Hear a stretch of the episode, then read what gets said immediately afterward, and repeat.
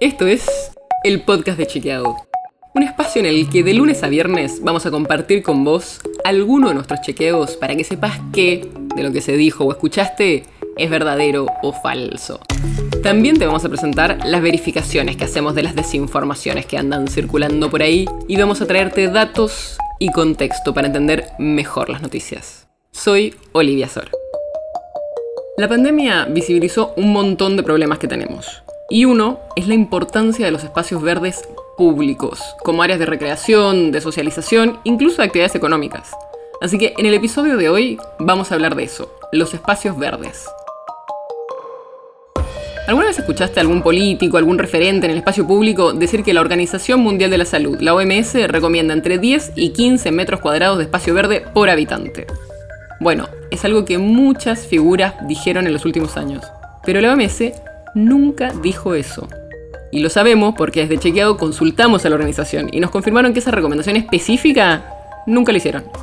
Igual que no hayan hecho esa recomendación no significa que no sea importante. Es claro que los espacios verdes cumplen un rol fundamental, pero no es que hay un acuerdo internacional sobre cuánto verde es el necesario. Sí tenemos algunas ideas. El gobierno británico, por ejemplo, recomienda que cualquier persona, donde quiera que viva, tenga un espacio verde accesible de al menos 2 hectáreas de tamaño a no más de 300 metros de distancia de su casa. Algo así como una caminata de 5 minutos. Y la Unión Europea sugiere algo parecido, aunque puede estar un poquito más lejos. En vez de 5 minutos, recomienda que no esté a más de 15 minutos. Si analizamos la ciudad de Buenos Aires con estos sistemas, la mayoría de la población está a menos de 10 minutos de algún espacio verde, según un relevamiento que hizo la Fundación Born pero un poco más del 12% de la población vive a más de 10 minutos de un espacio verde público. O sea, a más de 350.000 porteños les hace falta un parque o una plaza cerca de su casa. Y esto no se distribuye igual en la ciudad. La falta de espacios verdes afecta mucho más a las personas de menos recursos. La falta de espacios verdes en la ciudad la reconoce incluso el gobierno porteño. Consultamos al gobierno y desde la Dirección de Espacios Verdes y Arbolado nos dijeron que las recomendaciones internacionales son de 10 metros cuadrados de espacio verde por habitante y que la Ciudad de Buenos Aires tiene un poquito más de 6. Pero encima de que es un poquito más de la mitad, el gobierno incluye no solo parques, plazas y plazoletas, sino que también toma veredones y canteros para este cálculo. Y acá entramos en la otra parte, que no es solo la cantidad de verde, sino la calidad de esos espacios y que tengan en cuenta las necesidades de la población.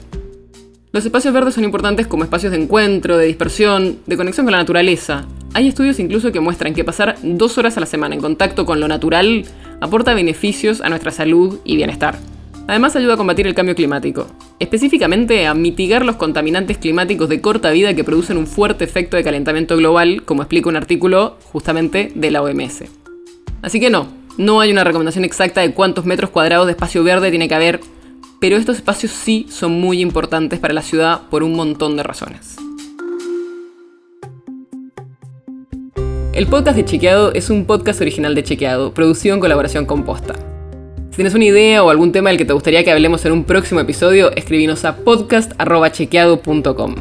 Y si te gustó este episodio, seguinos en Spotify o en tu app de podcast favorita y recomendanos a tus amigos. Si querés más información sobre esto, sobre otros temas, entra a chequeado.com o sumate a nuestras redes. Soy Olivia Sor. Hasta mañana.